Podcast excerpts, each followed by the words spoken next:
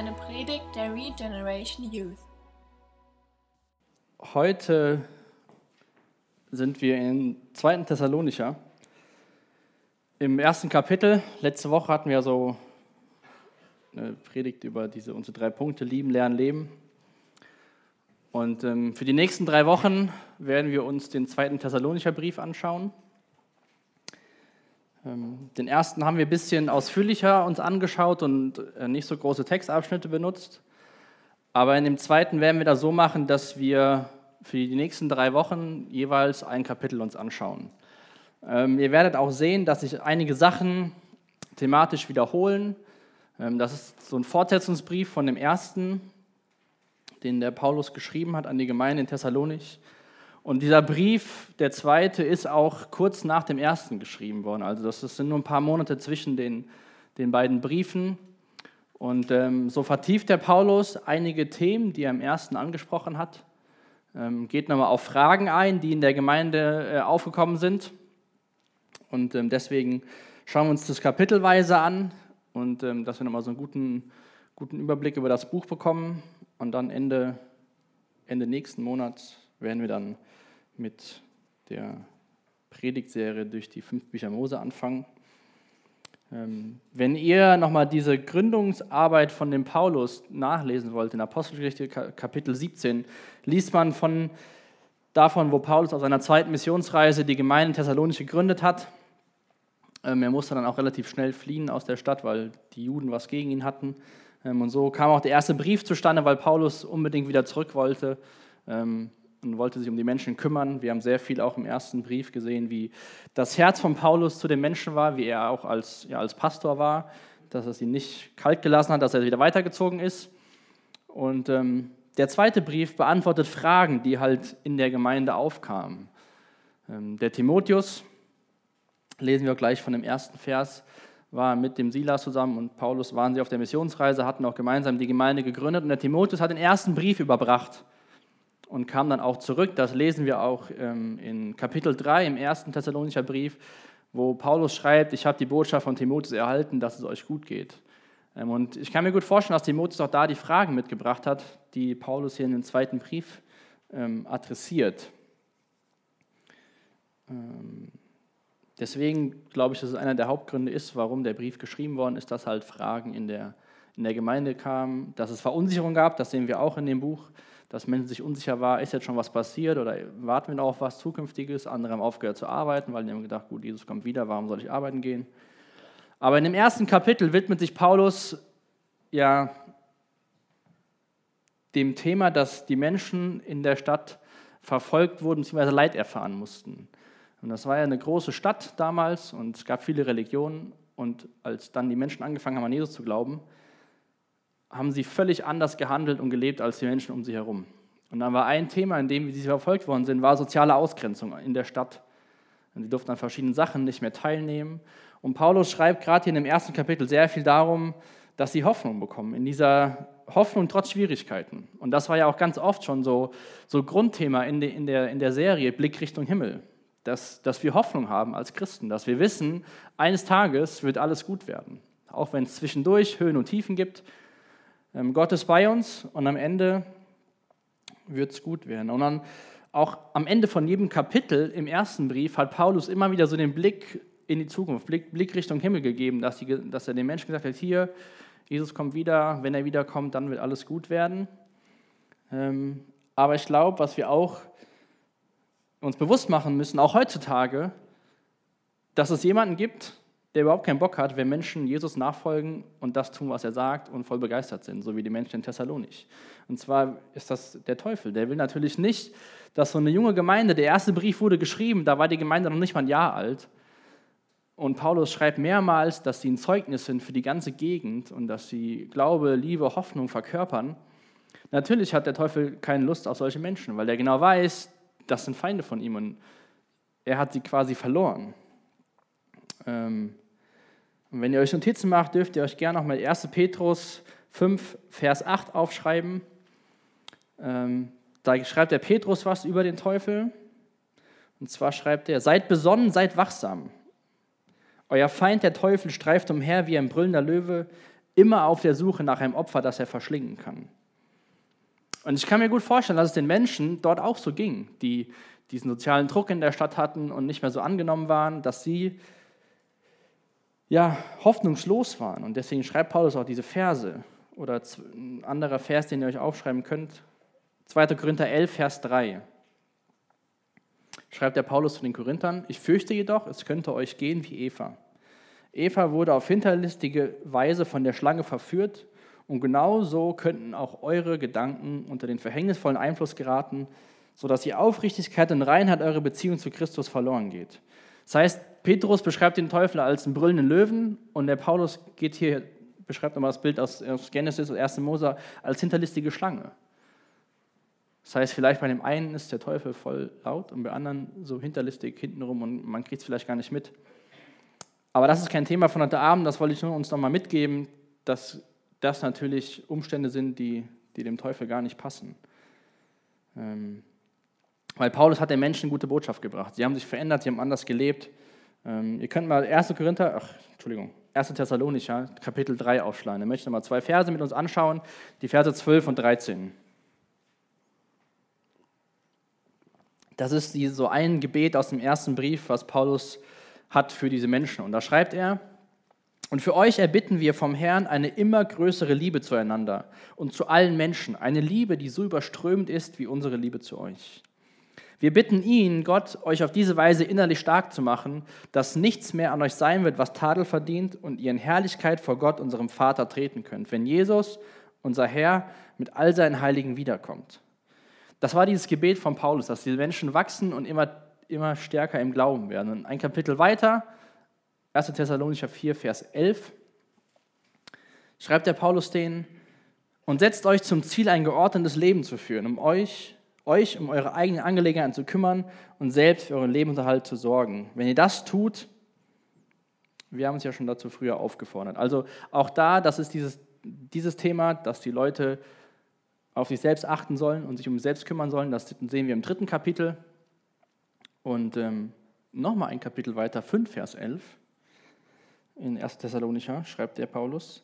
Darum macht euch gegenseitig Mut und helft einander im Glauben weiter, wie ihr es jetzt auch schon tut. Und das sind nur so Ausschnittsweise, wo Paulus die Gemeinde lobt und was er sich von ihr wünscht.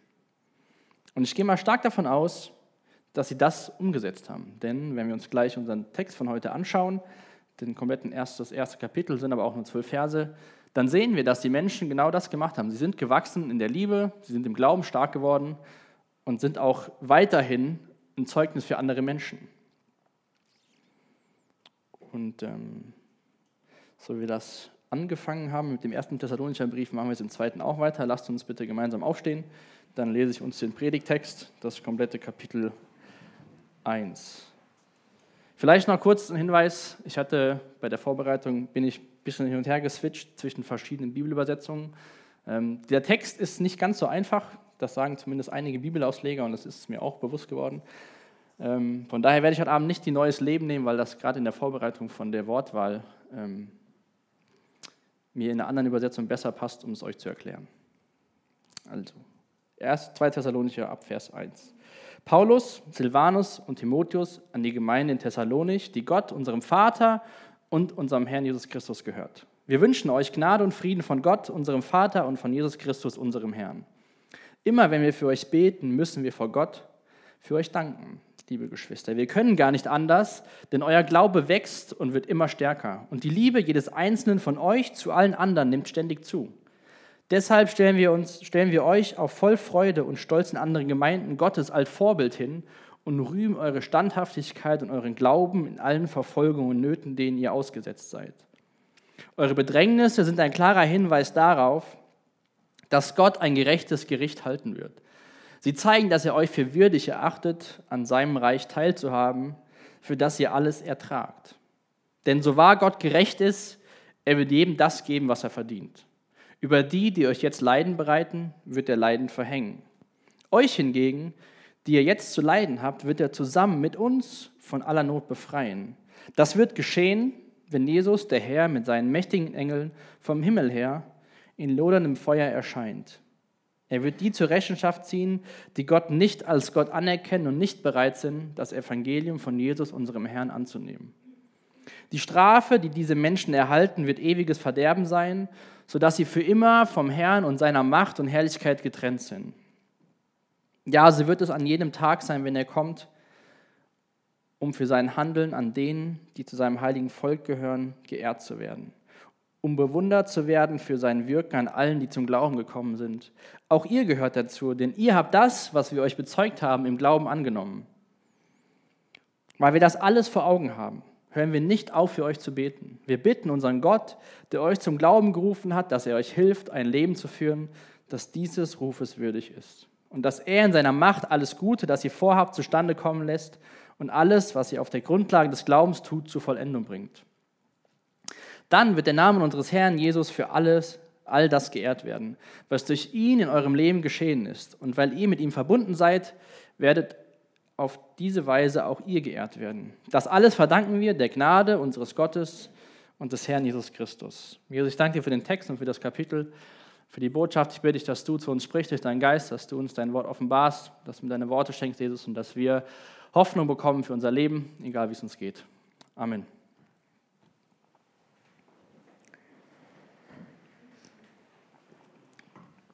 Ich habe den Text in so drei Abschnitte eingeteilt. Wir schauen uns zuerst die ersten vier Verse an, dann den Abschnitt 5 bis 10 und zum Schluss dieses Abschlussgebet oder Abschlussworte aus dem ersten Kapitel, die Verse 11 und 12 von Paulus.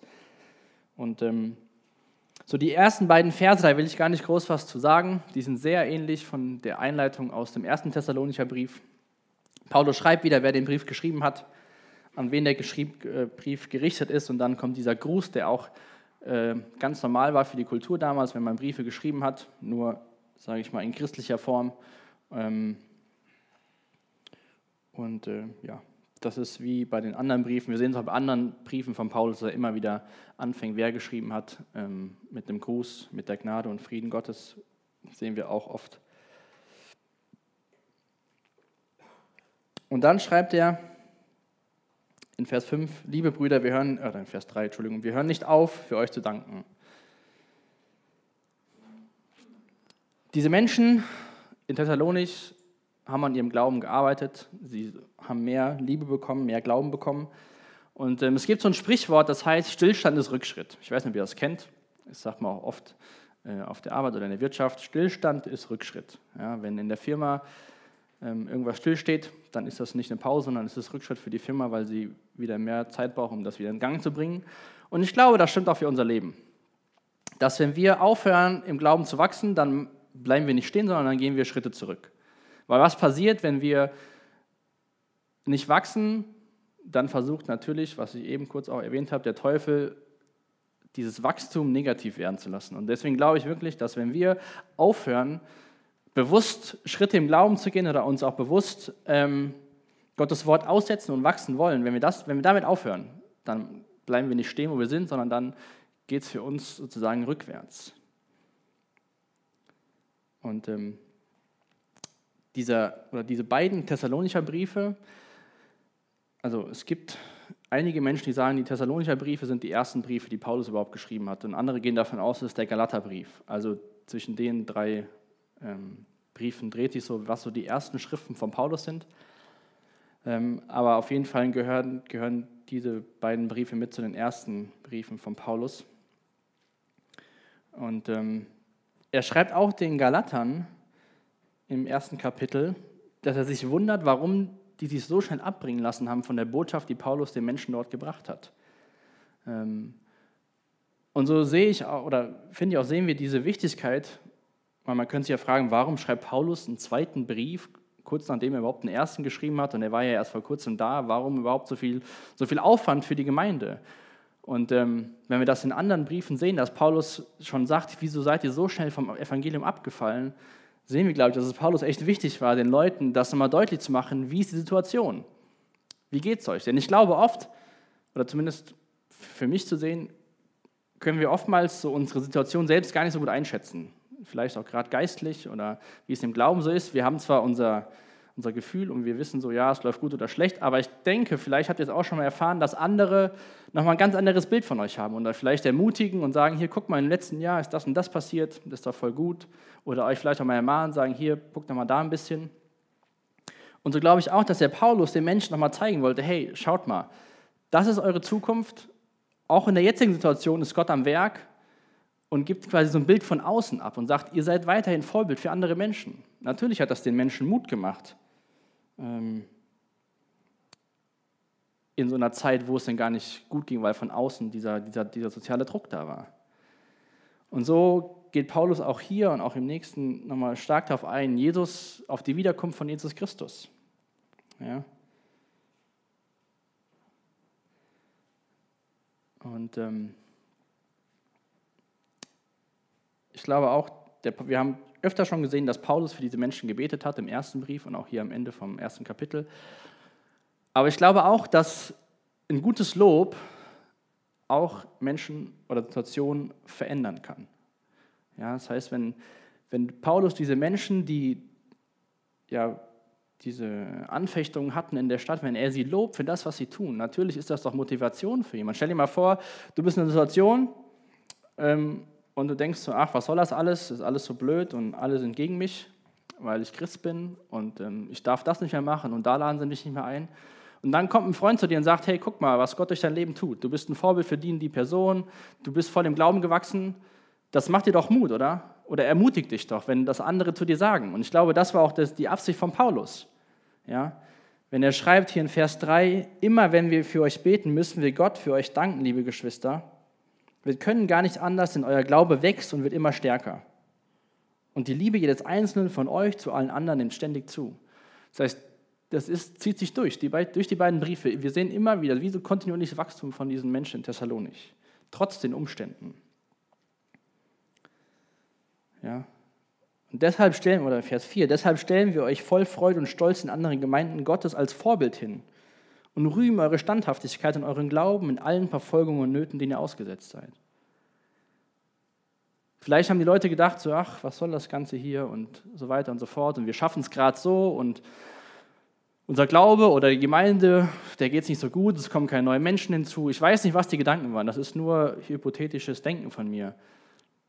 Und dann kommt aber jemand von außen und sagt, hey, wir sind total stolz auf euch, wie ihr standhaftig seid, wie ihr im Glauben wächst, trotz den Umständen um euch herum, trotz dass ihr verfolgt werdet, trotz dass ihr Nöten ausgesetzt seid. Ihr seid ein Vorbild für andere.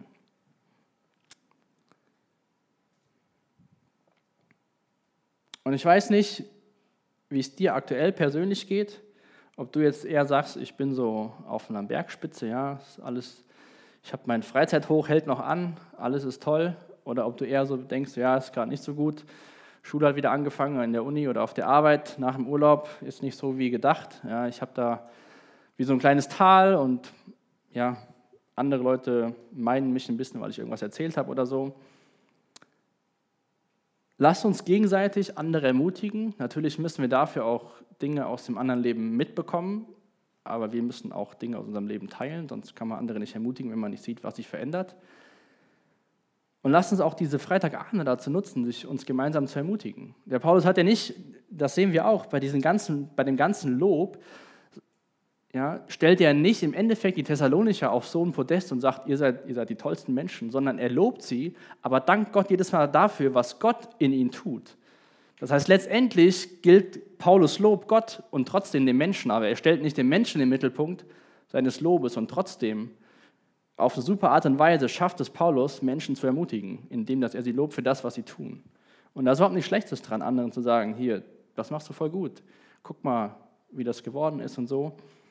Aber dann immer wieder, wir danken Gott dafür und Gott in den Fokus stellen von dem, was passiert. Denn das, was wir tun, gerade was wir in unserem Glaubensleben tun, das können wir nicht aus eigener Kraft schaffen. Dazu brauchen wir Gott und das hat Paulus festgestellt. Und Warren Wiersbe, ein Kommentator, den ich fast immer lese, hat gesagt zu diesem Abschnitt, ein Glaube, der nicht geprüft werden kann, dem kann nicht vertraut werden. Und auch wenn ihr euch das mal so vorstellt, eine Zeit, wo es wo von außen viel Druck auf euch ein, ein, einkommt, sehen wir, dass die Menschen dadurch wachsen. Es ist nicht so, dass die schrumpfen quasi, dass der Druck sie klein macht, sondern im Endeffekt der Druck und die Nöte und die Anfechtung von außen lässt sie wachsen. Ähm, ich hab, bin ein Buch zurzeit am Lesen Und ich lese euch mal einen kleinen Abschnitt daraus vor. Das passt auch ziemlich gut zu dem Thema von heute Abend. Denn ähm, so ein einfaches Leben, ja, ich meine, ich glaube, wir haben schon ein relativ einfaches Leben, zumindest aktuell noch. Wer weiß, wie sich das in Zukunft mal ändern wird. Wenn wir keinen, sage ich mal, keinen Grund haben zu glauben, wie können wir im Glauben wachsen, ja, wenn wir alles so zurecht haben. Aber ich lese mal den Abschnitt, vielleicht äh, macht das mehr Sinn als meine Worte. Es ist die normale Haltung eines Jüngers, sich nach Wachstum im Glauben zu sehen. Er hat sich bereits Christus für sein Heil anvertraut. Nun trachtet er danach, die Gebiete seines Lebens, die der Kontrolle des Herrn zu unterwerfen sind, auszudehnen. Wenn er sich Krankheit, Versuchung, Tragödien und schmerzlichen Verlusten gegenübersteht, lernt er Gott auf eine neue, innigere Weise kennen und sein Glaube wird gestärkt. Er beweist die Wahrheit der Verheißung aus Hiob 6, Vers 3, Hosea 6, Vers 3, dann werden wir Acht darauf haben und fleißig sein, dass wir den Herrn erkennen. Je mehr, also der Jünger, je mehr er Gott vertrauenswürdig findet, desto mehr will er ihm auch in großen Dingen seines Lebens Vertrauen schenken. Das heißt, damit wir Gott besser vertrauen, mehr glauben, was in seinem Wort steht, müssen wir auch erfahren, dass das dass das wahr ist, was da drin steht und diese, diese Dinge erleben. Und das genau versucht Paulus den Menschen deutlich zu machen. Sagt er, hier, ihr, ihr erlebt was mit Gott, ihr wachst, ihr schrumpft nicht, ihr bleibt auch nicht stehen, sondern ihr wachst durch das, was passiert. Er war, er Vers 4, stolz war er ja, auf die Menschen dort, aber in Gott. Im Römer 5, Vers 3 schreibt der Paulus, doch nicht nur darüber freuen wir uns, wir freuen uns auch über die Nöte, die wir jetzt durchmachen, denn wir wissen, dass Not uns lehrt, durchzuhalten. In anderen Übersetzungen steht, geduldig zu werden. Lass uns wirklich, egal ob tiefes Tal oder hoher Berg, die Zeit nutzen, um im Glauben zu wachsen und das nicht als verlorene Zeit sehen. Ja, vielleicht lernt man gerade in so, so Situationen Dinge, die man sonst nie gelernt hätte. Diese Menschen damals, vielleicht wären sie nie so stark im Glauben gewachsen, weil sie easy going life hatten. Ja, alles ist gut, alles ist easy. Ich habe mein Haus, ich habe mein Auto, ich habe meine Versicherung, ich habe mein Einkommen, ich brauche keinen Glauben. Die mussten wahrscheinlich viel mehr glauben, weil sie einfach diese, diese Anfechtungen in der Stadt hatten. Und dieses Verhalten hat anderen Menschen, anderen Menschen Mut gemacht. Und das, ist, das wünsche ich mir auch für uns, für jeden persönlich, dass unser Leben anderen Menschen Mut macht, indem wie wir mit unserer Situation umgehen ob nun gut oder schlechte Situationen. Und wie gesagt, Gott dankt, äh, Paulus dankt Gott immer wieder dafür, was er in den Menschen tut. Das haben wir auch im ersten Brief gesehen. Es geht immer darum, was Gott in den Menschen tut, was Paulus mit Dank erfüllt. Und dann den, im zweiten Abschnitt, ab Vers 5,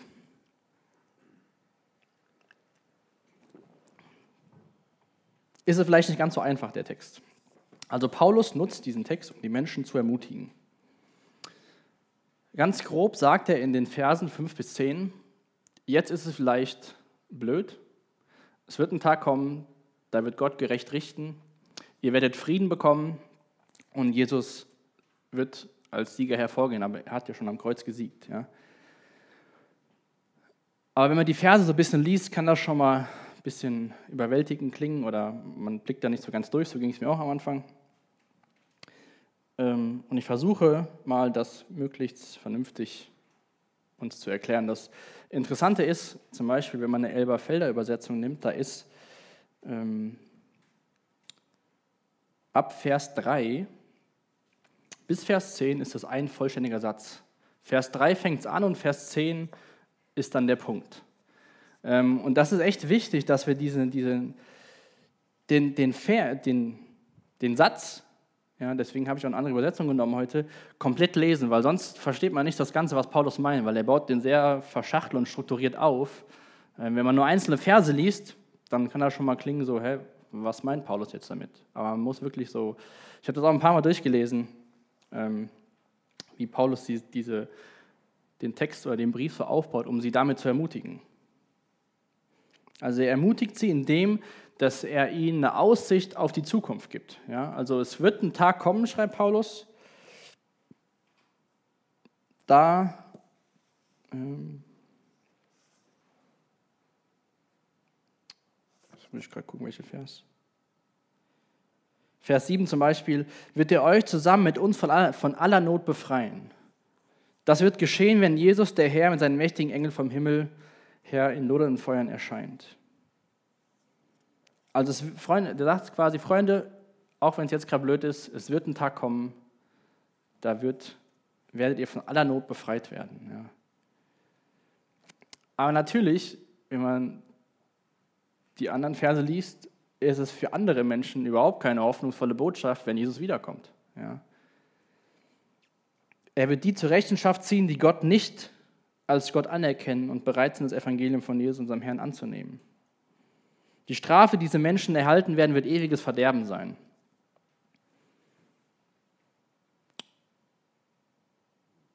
Und ähm, das ist vielleicht auch nicht ähm, so einfach zu verstehen, was soll das jetzt, wenn Gott gerecht ist, was macht er da so? Ähm, aber nochmal, bevor wir vielleicht auf die, den Teil eingehen, nochmal kurz Vers 5, wo ähm, Paulus schreibt die erst in Versen 3 und 4 so die Situation und dass sie auch Nöte und Bedrängnisse haben. Und ähm, dann zum Beispiel in der Felder steht dann in Vers 5, sie sind ein Anzeichen des gerechten Gerichten Gottes, dass ihr des Reiches Gottes würdigt werdet. Also diese Sachen aus Vers 3 und 4, diese Not, Leid und Anfechtungen und wie ihr damit umgeht, also dass ihr quasi wachst im Glauben, dass ihr in der Liebe zunehmt, dass ihr ein Zeugnis seid, das ist ein Zeichen, dass Gott gerecht ist oder auch für Gottes gerechtes Gericht. Ähm, was soll das jetzt genau bedeuten? Warum ist das ein Anzeichen für Gottes gerechtes Gericht, dass wie die Menschen damit umgehen? Jesus, gucken, wo ich den Vers habe.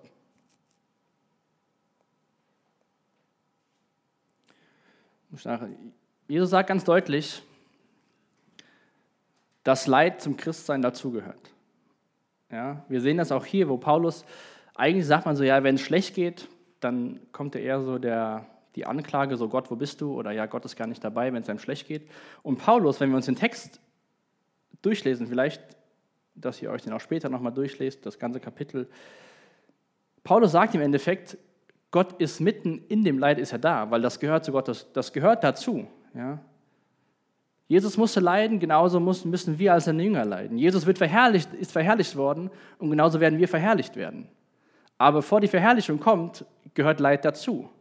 Und Gott ist mittendrin. Und das zeigt, dass das genau eintritt, was Jesus gesagt hat, dass Leid dazugehört. Aber wie ihr damit umgeht, zeigt auch, dass es eine ewige Hoffnung gibt, dass ihr eine Zukunft habt, weil ihr handelt anders.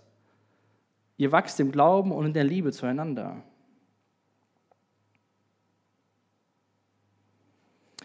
Ich weiß nicht, wie das bei dir ist, aber ich für mich bin sehr gerechtigkeitsliebend. Ja?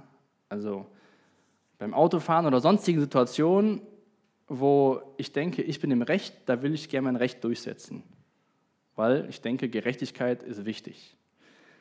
Und Paulus schreibt ja auch hier, dass Gott gerecht ist und dass er gerecht richten wird. Und dann schreibt er aber auch, dass diese Menschen zur Rechenschaft gezogen werden. Und in Vers 9, die Strafe, die diese Menschen erhalten, wird ewiges Verderben sein, sodass sie für immer vom Herrn und von seiner Macht und Herrlichkeit getrennt sind. Es kann natürlich die Frage aufkommen, wo ist das denn gerecht? Ja, ich weiß nicht, ob du, wie gesagt, ich bin sehr gerechtigkeitsliebend, aber meistens nur, wenn die Gerechtigkeit für mich ist. Also wenn ich jetzt Auto fahre und jemand nimmt mir die Vorfahrt, denke ich so, was soll das? Ich habe Recht vorzufahren. Wenn natürlich ich geblitzt werde, denke ich so, bitte hat keiner ein Bild gemacht und hoffentlich passiert nichts. Also ich meine, wir Menschen wollen Gerechtigkeit, aber so, dass sie uns dient. Ja? Also so halbe Gerechtigkeit. Eigentlich wollen wir Gnade. Ja? Eigentlich will jeder Mensch Gnade, aber dann Gerechtigkeit für die anderen. Und ich glaube, das ist wichtig auch für, den, für diese Verse hier zu verstehen, weil das vielleicht auf den ersten Blick gar nicht gerecht aussieht. Ähm, es gab eine Geschichte von einer Frau, die war sehr gebildet und hat mit einem Arzt unterhalten. Und der Arzt hat ihr auch von Jesus erzählt. Und dann hat die Frau gesagt, ja, nee, Gott ist schon da, aber einen Erlöser brauche ich nicht, ich brauche nicht errettet zu werden. Gott liebt, Gott liebt mich und er wird schon nicht zulassen, dass ich in, in, in die Hölle komme oder getrennt von ihm bin. Später hat die Frau Krebs bekommen ähm, und dann war sie wieder bei dem Arzt. Dann hat der Arzt gesagt, ich weiß nicht, ob ich operieren würde. Also die Operation war zwingend notwendig, um diese Frau vom Krebs zu heilen oder zumindest dahin zu kommen. Sagt der Arzt, ich liebe sie zu sehr, um, um sie zu verletzen und ihr Schmerzen zuzufügen. Dann antwortet die Frau so, Doktor, was soll das denn? Wenn Sie mich wirklich lieben würden, würden Sie alles versuchen, um mich zu retten. Wie können Sie diesen Krebs nur in meinem Körper lassen? Und das ist so ein Grundproblem von, von uns Menschen. Wir müssen erkennen, dass die Sünde wie so ein Krebs ist. Ja, Sünde in der Welt ist wie so ein Krebs in dem Körper, der muss, die muss entfernt werden. Und Gott hat dafür einen Weg geschaffen, das ist durch seinen Sohn am Kreuz. Dass Jesus auf die Welt gekommen ist, Mensch geworden ist, alles erfüllt hat, was gemäß Gottes gerechten Standard erfüllt werden muss, was keiner von uns erfüllen kann. Wenn wir uns bald das Alte Testament anschauen werden, sehen wir, was es für lauter Vorschriften gab. Und die haben nicht dafür gesorgt, dass Menschen das geschafft haben, weil es einfach unmöglich ist. Und deswegen hat Gott seinen Sohn gesandt, der das geschafft hat und dann am Kreuz für unsere Sünden bezahlt hat. Er hat quasi die Sünde in dem Sinne besiegt und sozusagen aus, aus dem Weg geräumt. Aber wir müssen dieses Werk am Kreuz glauben und darauf vertrauen. Denn am Kreuz war Gottes Gerechtigkeit zu sehen. Jemand musste für die Schuld die, diese, die in der Welt ist, für die Sünde, musste dafür sterben oder musste dafür bezahlen. Ja, ich glaube auch ganz viel, um das zu verstehen, hat mit unserem Gottesbild zu tun. Ich meine, Gott ist, man sagt so schön, Gott ist heilig, allmächtig, allgegenwärtig und so weiter, aber Gott ist ein komplett anderes Wesen, ja. Er ist in sich gerecht, schreibt Paulus hier in Vers 6. Weil Gott gerecht ist, richtet er gerecht. Ja? Wenn jetzt jemand sagt, weil er Benny gerecht ist, macht er gerechte, trifft er gerechte Urteile will ich bezweifeln, dass ich äh, gerecht bin. Also ich versuche das schon, aber nicht in dem Maß, was Paulus hier über Gott sagt. Und das müssen wir erstmal, sage ich mal, grundlegend glauben und annehmen, dass, dass Gott der ist, der er ist, was er über sich selbst sagt. Und im Angesicht dessen wird Gott auch an dem Tag gerecht handeln, auch wenn das natürlich für Menschen, die nicht an Jesus glauben, grausam wird. Ja. In Vers 9 geht es um diese ewige Trennung. Ich glaube noch nicht mal, egal wie Hölle aussehen wird und was da genau passieren wird. Ich glaube, die bewusste, ewige Trennung von Gott, das ist die größte Strafe, die wir Menschen erfahren können. Ich meine, natürlich gibt es viele Menschen, die sagen, ich brauche Gott nicht und so weiter und so fort. Aber ich glaube fest daran, dass wenn Jesus wiederkommt und diese Welt gerichtet wird, dass das die schrecklichste Strafe ist, die wir Menschen erfahren können, für ewig von seiner Macht und Herrlichkeit getrennt zu sein. Und ich finde es auch ganz wichtig zu unterscheiden, dass es Gott an, dem, an diesem Tag, wo das passieren wird, ist, da geht es Gott nicht um Rache. Gott will nicht irgendwas rächen, was, was wir verbrochen haben. Ja? Gott will gerecht Gericht halten, gemäß seinen Standards, gemäß den Vorgaben. Und er fällt im Endeffekt wie ein Richter nur ein gerechtes Urteil.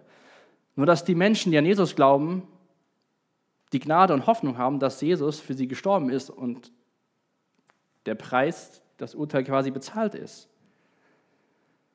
Weil wie paradox ist das, wenn wir uns vorstellen würden, Gott will Rache ausüben und schreibt in anderen Versen, so sehr hat Gott die Welt geliebt, dass er seinen Sohn schickt. Ja, Gott, Gott übt keine Rache aus. Natürlich wünscht er sich, das lesen wir im Timotheusbrief, dass alle Menschen zur Erkenntnis kommen und alle Menschen gerettet werden. Das ist Gottes Wunsch. Aber trotzdem wird Gott gerecht richten. Und das sagt Paulus den Menschen. Er sagt, jetzt geht es vielleicht euch beschissen, ja. Wenn ihr damit 85 sterbt, dann geht es euch für immer gut. Ja. Also was sind 85? Vielleicht, wenn wir so alt sind, werden wir 100, weil wir so gesund leben. Ja, die ganzen Fitness-Tracker halten uns auf Trab. Die ganzen Apps überführen uns, wenn wir schlechtes Essen essen.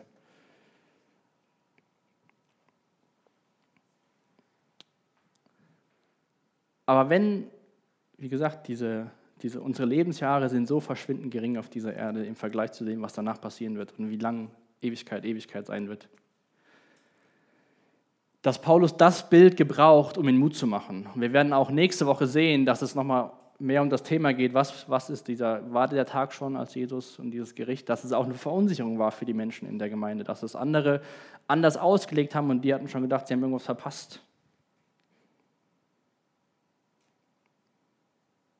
Und nachdem Paulus ihnen das so schreibt, schreibt er dann in Vers 11, weil wir das alles vor Augen haben, also euren jetzigen Zustand, euer Leid, eure Bedrängnis, aber auch das, was zukünftig passieren wird, dass Jesus wiederkommen wird, dass wir Frieden erfahren werden, dass wir Ruhe erfahren werden, weil wir das alles vor Augen haben, hören wir nicht auf, für euch zu beten.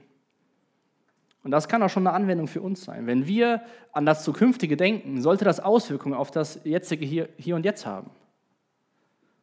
Indem, dass wir für andere beten, anderen Mut zu sprechen, mit anderen Menschen über Jesus reden. Also das, was wir wissen, was kommt, hat auch bei Paulus einen Einfluss darauf, was er getan hat. Dann schreibt er, wir bitten Gott, der euch zum Glauben gerufen hat, dass er euch hilft, ein Leben zu führen, das dieses Rufes würdig ist und dass er in seiner Macht alles Gute, das ihr vorhabt, zustande kommen lässt und alles, was ihr auf der Grundlage des Glaubens tut, zur Vollendung bringt. Und auch hier sehen wir wieder, dass, es, dass Paulus immer wieder auf Gott zeigt. Ja? Unser Gott, der euch gerufen hat. Dass er euch hilft, dass er in seiner Macht ja, es geht immer wieder darum, dass Gott den Menschen dabei helfen wird, zu leben würdig des Rufes. Ja, die Menschen müssen sich nicht würdig machen durch das, was sie tun, denn das können wir nicht, sondern einfach nur diese, dieser Ruf von Gott, seine Kinder zu sein und in Ewigkeit bei ihm zu sein, da in dem, auf dem Weg sollen wir möglichst würdig wandeln. Aber dabei will uns Gott auch helfen.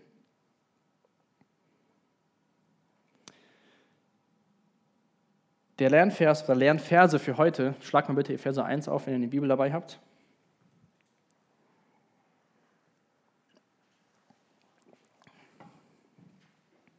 Komisch wird es, wenn ihr auf einmal dann hier sitzt und sagt, keine Ahnung, Siri, schlag mal das und das auf. Solange ihr das selbst noch findet, bin ich sehr zufrieden.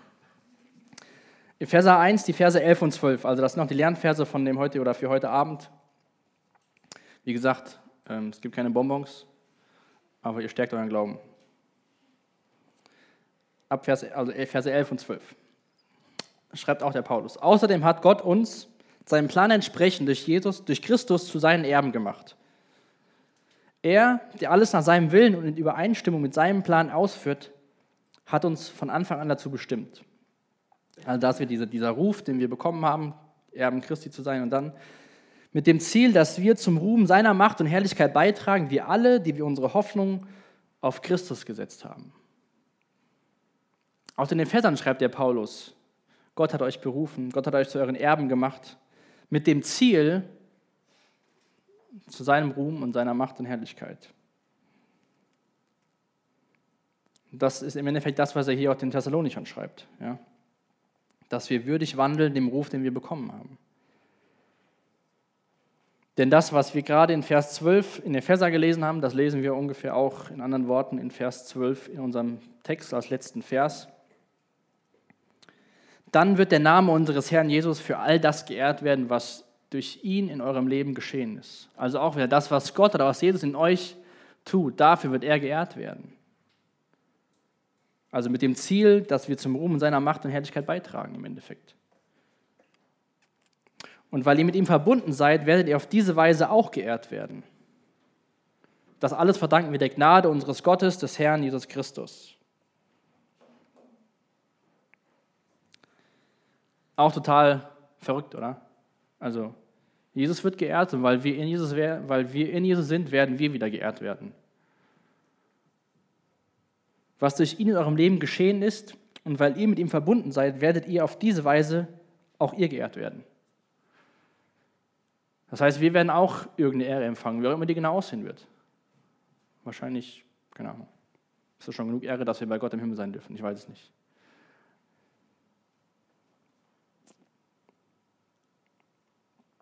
Das heißt, ohne Gnade, Paulus schließt den, den, das Kapitel ab mit Gnade, ohne Gnade keine Herrlichkeit, ohne Gnade kein Glaube, ja, und ohne Gnade hätten wir kein Leben.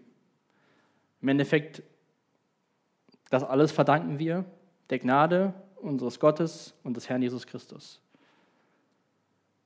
Also die Hoffnung, die wir bekommen in Zeiten, wo es uns nicht gut geht, wo wir von außen vielleicht auch ähm, Bedrängnisse haben, unser Wachstum im Glauben, dass unsere Liebe zueinander stärker wird, all das dass später Jesus wiederkommen wird und gerecht richten wird. All das verdanken wir der Gnade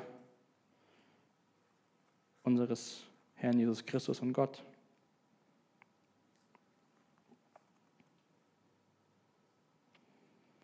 Zum Abschluss möchte ich gerne noch einen, noch mal einen weiteren Abschnitt aus dem Buch hier vorlesen.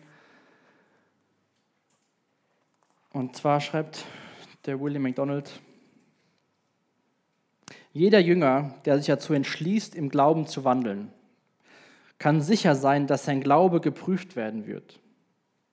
Früher oder später wird er am Ende seiner menschlichen Fähigkeiten angelangt sein. In der größten Not wird er versucht sein, sich an seine Mitmenschen zu wenden. Wenn er aber wirklich dem Herrn vertraut, wird er allein auf Gott schauen. Früher oder später wird er am Ende seiner menschlichen Fähigkeiten angelangt sein. In der, großen, in der größten Not wird er versucht sein, sich an Mitmenschen zu wenden. Wenn er aber wirklich dem Herrn vertraut, wird er allein auf Gott schauen. Und das wollte Paulus den Menschen auch nochmal deutlich machen. Dass das gehört dazu, dass wir als Christen Leid erfahren werden. Das hat Jesus gesagt. Er sagt, warum soll es dem Schüler besser gehen als dem Herrn? Und dennoch haben wir Hoffnung in der jetzigen Situation, und auch für später. Von daher, ich habe aufgeschrieben, lasst uns einen langen Atem haben. Ja, wie so Marathonläufer, die wissen, irgendwann komme ich ans Ziel und es lohnt sich so dermaßen, als Erster durch diese, diese Schnur zu laufen. Ja, oder auch wenn ich hinten bin, Hauptsache ich komme ans Ziel.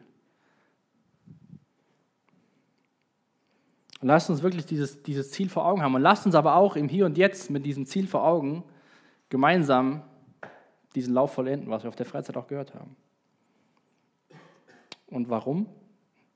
Mit dem Ziel, dass wir zum Ruhm seiner Macht und Herrlichkeit beitragen, wir alle, die wir unsere Hoffnung auf Jesus Christus gesetzt haben. Jesus, ich danke dir für den Abend und ich danke dir für dein Wort. Ich danke dir, dass dein Wort lebendig ist und relevant ist für uns bitte ich, dass du uns zeigst, wie wir im Glauben wachsen, wie wir in der Liebe zueinander wachsen können. Jesus, ich danke dir dafür, dass du alles in deinem Wort geschrieben hast, was wir wissen müssen. Ich danke dir auch dafür, dass du ganz offen darüber geredet hast, dass Bedrängnis dazugehört, dass Leid dazugehört.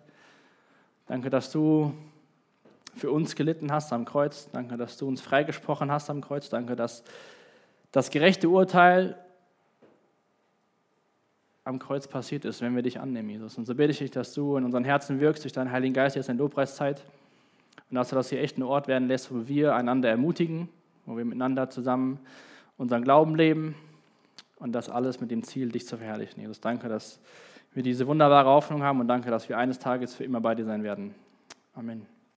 Danke für das Anhören der Predigt. Weitere Informationen findest du unter www.regenerationyouth.de.